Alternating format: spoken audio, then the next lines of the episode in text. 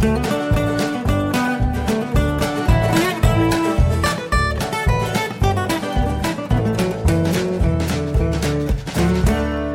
und herzlich willkommen zu Jörn Schars feinem Podcast Episode 258. Ich bin Jörn Schaar und ihr seid es nicht. Das ist so ein bisschen ÖPNV-Woche bei mir. Ähm, ich war viel unterwegs ähm, mit Zügen in Schleswig-Holstein und äh, gerade heute auch wieder. Äh, ich hatte mich mit äh, meiner lieben Freundin Frau U äh, getroffen in Flensburg und habe da übernachtet, weil wir ein bisschen Bier getrunken haben und ich ohnehin kein Auto gehabt hätte. Und dann habe ich in meinem in meiner Navität gedacht, Mensch, na klar, dann nehme ich dann am nächsten Tag einfach den Schnellbus, der von Flensburg nach Husum nahezu durchfährt und innerhalb von einer Stunde Zopp und Zopp verbindet. Das wäre super. Stellt sich raus, das Mistding fährt gar nicht am Wochenende.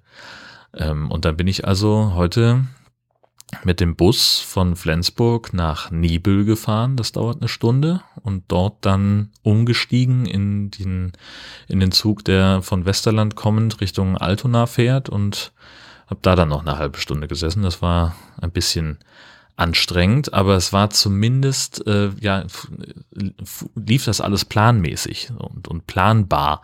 Das ist ja auch immer ganz wichtig. Was nicht planbar war, war am vergangenen Montag ähm, also, ach, müsst ihr selber ausrechnen. Aufzeichnungstag und Veröffentlichungstag ist der 23. Februar 2020. Und ich hatte einen Termin in Kiel ähm, und bin also um, weiß ich nicht, halb acht oder was, kurz nach halb acht losgefahren.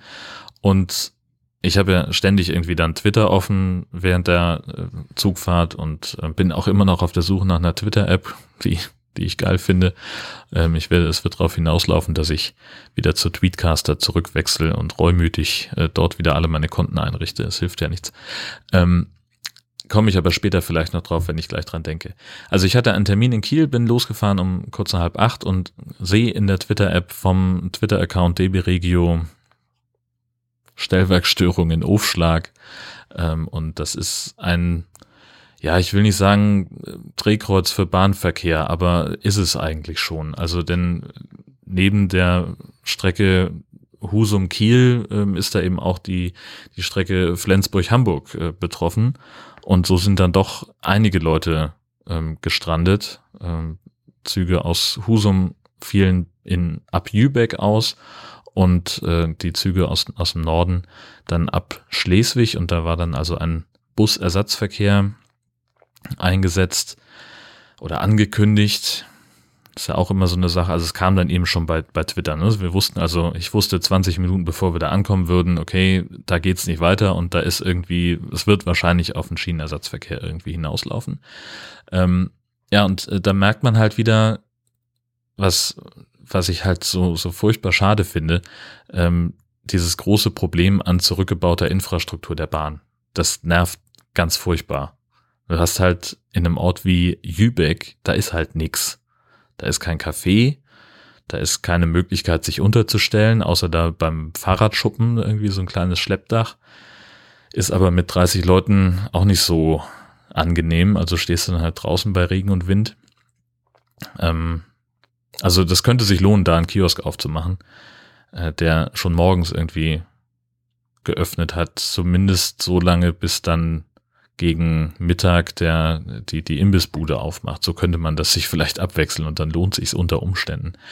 Naja, keine Ahnung. Auf jeden Fall standen wir dann da. Äh, also, äh, was auch nervt, äh, also es gibt da kein Bahnhofsgebäude, ne? um das nochmal deutlich zu sagen. Das alte Bahnhofsgebäude ist verkauft und äh, der eigentliche Bahnverkehr, der eigentliche Bahnsteig ist dann so ein paar hundert Meter davon weg versetzt worden, damit eben nicht bei diesem Privatmenschen, der das äh, Bahnhofsgebäude gekauft hat, die Leute auf der Terrasse sitzen. Ähm, und da ist halt sonst weiter nichts. So. Da sind äh, keine, keine Durchsagen mehr möglich. Die Anzeigentafel ist missverständlich. Also da steht dann irgendwie, äh, da ist halt auch nicht so ein, wie in, wie in großen Bahnhöfen so ein, so ein LCD-Display, sondern es ist halt einfach so, so eine LED-Laufschrift, die dann irgendwie, du stehst halt irgendwie zwei Minuten davor und wartest, bis das alles durchgelaufen ist, dieser Text. Und da stand dann drin, ungelogen, ich habe mir das wirklich aufgeschrieben, Regionalexpress 7 nach Hamburg Hauptbahnhof, heute ohne Halt in Rendsburg, Neumünster, Elmshorn, Hamburg Dammtor und Hamburg Hauptbahnhof. Also sprich, der Zug fährt von Jübeck nur noch weiter bis Schleswig und fährt dann wieder zurück. Aber weil da halt Regionalexpress 7 Hamburg Hauptbahnhof auf dem Zug stand und auch auf der Anzeigentafel eben drauf stand, Regionalexpress 7 nach Hamburg Hauptbahnhof, äh, sind da ungefähr alle Fahrgäste eingestiegen. Und dann kam irgendwann der Bus, so sagen wir mal zehn Minuten später.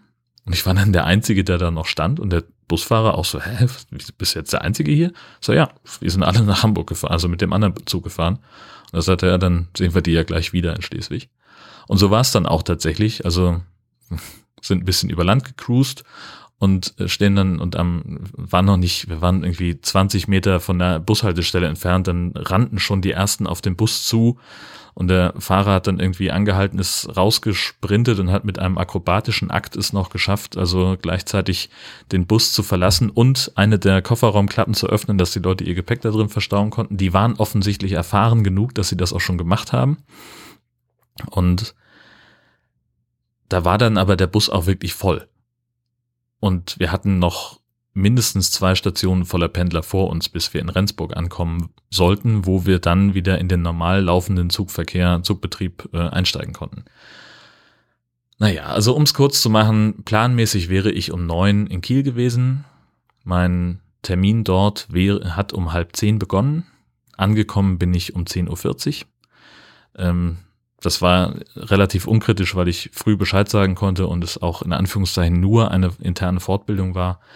Ähm, deswegen, die haben einfach ohne mich angefangen und ich bin dann später dazugestoßen. Und das Schöne ist, dass ich jetzt also dann 50 Prozent Erstattung bekomme von der Bahn für die Verspätung. Dafür vielen, vielen Dank. Läuft. Und wo wir gerade beim Thema Bahn waren, die hat mich nämlich noch weiter beschäftigt am, ähm, am Tag drauf, das musste dann der Dienstag gewesen sein, ähm, kam ich morgens ins Büro und hatte eigentlich fest vor, das ist heute mein Projekt, so damit, dass ich habe irgendwas zu tun. Vielleicht war es auch Mittwoch, ich weiß das nicht, ist auch scheißegal. Ähm, irgendwann diese Woche jedenfalls. Ähm, und da hieß es irgendwie so, ja, äh, wir brauchen jemanden, der nach St. Michaelisdorn fahren kann. Ist auch geil, so wie ich in der letzten Folge äh, Döner gedroppt habe, droppe ich jetzt norddeutsche Ortsnamen. ist auch großartig.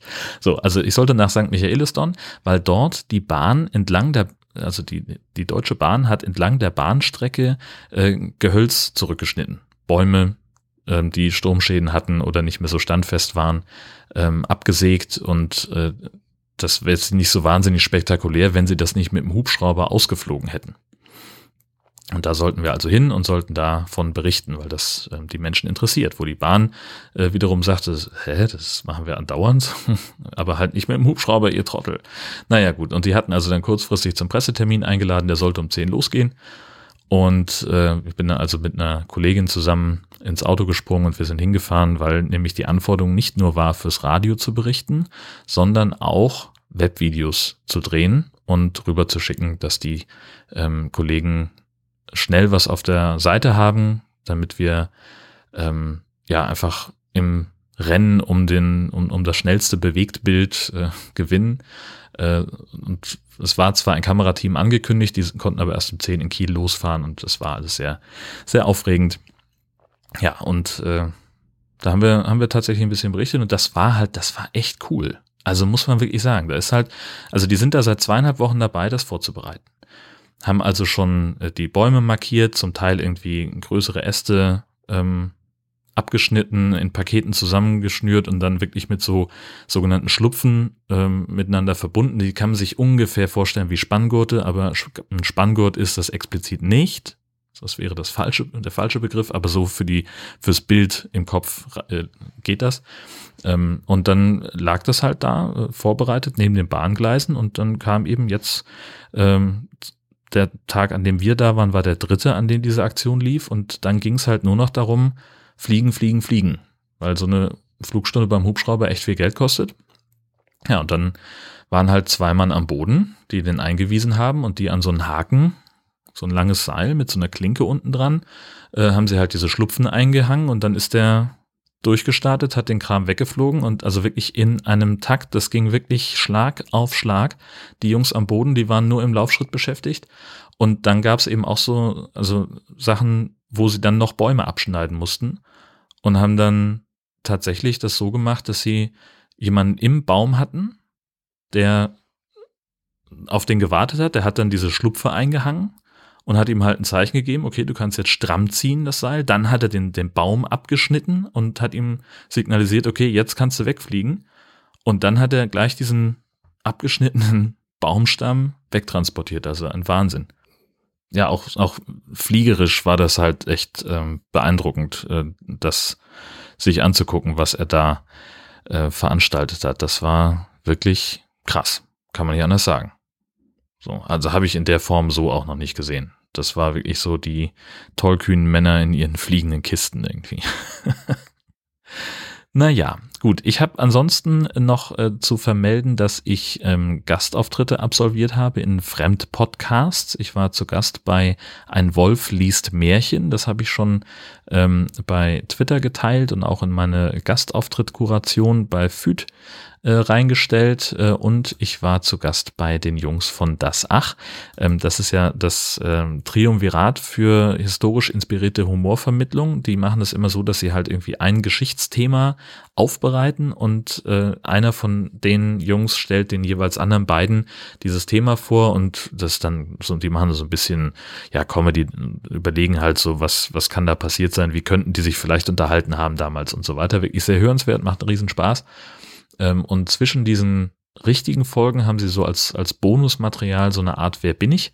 Ähm, jemand schreibt zehn Hinweise auf eine bereits verstorbene prominente Person und äh, die anderen müssen raten, wer es ist. Und äh, sagen wir es mal so, also ich habe mich nicht gerade mit Ruhm bekleckert. so. Also äh, beim Nachhören, die, die erste Folge von drei, die wir aufgenommen haben, ist schon online. Ähm, und die das war fast ein bisschen peinlich. Also da waren so im, im Nachhören denke ich mir, okay, also jetzt klar kannte ich die Lösung natürlich schon, aber denke ich halt immer so, ich hätte es, ich hätte drauf kommen müssen. Es wäre, es war eigentlich so offensichtlich, aber wie das manchmal ist, man ist so wie vernagelt. Und dann möchte ich euch noch dringend ans Herz legen, die aktuelle Folge vom Camping Caravan Podcast. Da haben wir mal ein bisschen ein anderes Thema behandelt, denn ähm, wir hatten jemanden zu Gast, der, ja, wir haben das beschrieben als Camper wider Willen. Ähm, André Hoog war bei uns und der ähm, war, ich glaube, anderthalb Jahre oder zwei Jahre obdachlos und hat in, unter anderem in Berlin auf der Straße gelebt. Hat ganz schlimme Sachen erlebt, hat darüber auch einen, einen achtteiligen Podcast produziert, zusammen mit dem Tagesspiegel und ähm, das ist echt harte Kost. Also Horizont erweiternd, aber das ist auch ja nicht ganz leicht verdaulich. Und wir haben gesagt, Mensch, ähm, ja, es ist ja eigentlich auch zum Teil Camping, was er gemacht hat. Er hat ja mit dem Zelt unter einer Brücke geschlafen oder auch mal ohne. Da haben wir gesagt, dann laden wir ihn mal ein. Und reden mal mit ihm darüber, wie das so war. Und das war ein, ein sehr, sehr gutes Gespräch, fand ich. Er hat sehr eindrucksvoll erzählt von seiner Zeit auf der Straße. Äh, das war richtig cool. Ähm, das Feedback, was wir bisher darauf bekommen haben, ist einhellig sehr, sehr positiv. Und vielleicht ist das ja spannend für den einen oder die andere, da mal reinzuhören. Kann ich auch dringend nur empfehlen. Dann kommen wir zum Schluss noch zu den 1000 Fragen. Es gibt eine Liste, äh, die jemand gestellt hat, 1000 Fragen an dich selbst. Ähm, verlinke ich als, als PDF. Und ich habe, als ich das erste Mal mir überlegt habe, welche von diesen Fragen beantworten zu wollen, während der Aufzeichnung bei Twitter gefragt, nennt mir mal bitte Zahlen zwischen, ein, äh, zwischen 0, äh, zwischen 1 und 1000 äh, um eben so eine Art Zufallsgenerator zu haben. Und es gab ganz viele Einsendungen, viele Leute haben äh, darauf geantwortet und ich lese immer so zwei bis drei Antworten oder zwei bis drei Fragen pro Episode vor und wenn die eingereichten Zahlen aufgebraucht sind, werde ich einen Zufallsgenerator einschalten, damit sich eben niemand ähm, eine Zahl wünscht, um rumzutrollen, in Anführungszeichen. Und der Disclaimer dazu, einige Antworten oder einige Fragen habe ich von vornherein ausgeschlossen auf dieser Liste, weil die mir zu persönlich sind. Wir fangen an, wir sind äh, angekommen bei Daniela, die hat die Frage 8 äh, eingereicht. Äh, das ist auf der Liste, in welchem Punkt gleichst du deiner Mutter? Und das ist tatsächlich eine, eine Frage, wo ich auch überlegt habe, ob das nicht zu persönlich ist, weil ich damit natürlich nicht ausschließlich über mich spreche. Also ich habe ganz viele Sachen, was so Kochen angeht oder so. Ähm, viele Küchenregeln, wenn du es so nennst, äh, die habe ich von ihr übernommen. Und für mich ist das ganz befremdlich, wenn Leute in der Küche Dinge anders machen, als äh, ich das so von ihr gelernt habe, ohne dass sie jetzt neben mir stand und gesagt hat, du musst das immer so machen, sondern es war halt so, ja, ich habe halt früher schon gerne ihr in der Küche geholfen und habe mir da halt ein bisschen was abgucken können. Und das, das ist zum Beispiel so ein, so ein Punkt, äh, wo ich glaube ich ihr relativ ähnlich bin. Unter anderem. Die anderen gehen euch nichts an. Science to Go hat äh, 68,5 geschrieben, also ab so, ja, 68 durch 2 gewissermaßen 34 ist also die Frage, wie viel Geld hast du gerade auf deinem Bankkonto? Und das ist eine dieser Fragen, die ich wirklich vorher ausgeschlossen habe, weil das wirklich niemanden was angeht. Und dann nehmen wir noch als letzte Frage für heute äh, die von Oliver, Nummer 11. Bis zu welchem Alter hast du an den Weihnachtsmann geglaubt? Und das weiß ich gar nicht mehr genau. Ich nehme mal an, irgendwie so sieben oder acht, vermutlich. Meine Eltern haben da nie so einen riesen Bohai um den Weihnachtsmann gemacht. So, das, es, war nie so ein, so ein, der Weihnachtsmann hat uns, also klar haben sie auch gesagt, der Weihnachtsmann war da und hat Geschenke gebracht, bla, bla, bla. Aber ich glaube, wenn wir jetzt gesagt hätten, sag mal, gibt's den wirklich, dann hätten die wahrscheinlich gesagt, nee. Also ich glaube nicht, dass sie uns angelogen hätten. Und wir hatten auch nur einmal einen Weihnachtsmann bei uns im Haus. Jemand, der kostümiert kam und der hat Nikolaus gespielt tatsächlich, es war nicht der Weihnachtsmann. Ich weiß noch, dass mich das komplett irritiert hat. Also ich habe das schon eher geschnallt als mein Bruder. Und ich habe immer so gedacht, Mensch, irgendwoher kennst du den doch. Also, weil ich stand halt, also der hat halt erkennbar so eine, so eine Plastikmaske vorm Gesicht gehabt. Und ich konnte halt, also A, konnte ich erkennen, dass es eine Maske ist und B, habe ich halt die Fäden gesehen, mit der sie hinterm Kopf zusammengebunden waren. Und dachte, ja, okay, okay, der hat also eine Maske auf, ja, war jetzt nicht so ein Riesenthema für mich, aber ich habe dann überlegt, so, okay, aber wer ist denn das? Den kennst du doch. Und ich kam einfach nicht drauf, ähm, dass das halt äh, ein Freund von meinen Eltern war, Wolfgang, so, und der hat das ganz super gemacht und wir haben dann irgendwie ein Gedicht aufgesagt und äh, mein Vater hat wie immer eine Kohle in seinen Schuh bekommen, weil er den nicht ordentlich geputzt hatte und das war dann ein großes Hallo. Aber das war auch das einzige Mal. Ich glaube auch, dass mein Bruder da richtig Angst hatte. Wir waren dann noch relativ klein. Also ich denke, ich war, muss um die fünf gewesen sein. Und dass sie das danach dann nicht mehr gemacht haben. Ja, schöne Frage. Zwei habe ich noch in der Liste, die würde ich dann jetzt auf die nächste Woche verschieben. Und damit bin ich dann durch für diese Episode. Im Übrigen bin ich der Meinung, dass Horst Seehofer als Bundesinnenminister zurücktreten sollte, bis das passiert. Oder bis eine weitere Episode von Jörn Schaas für einen Podcast erscheint, wünsche ich euch eine fantastische Woche. Tschüss, bis bald.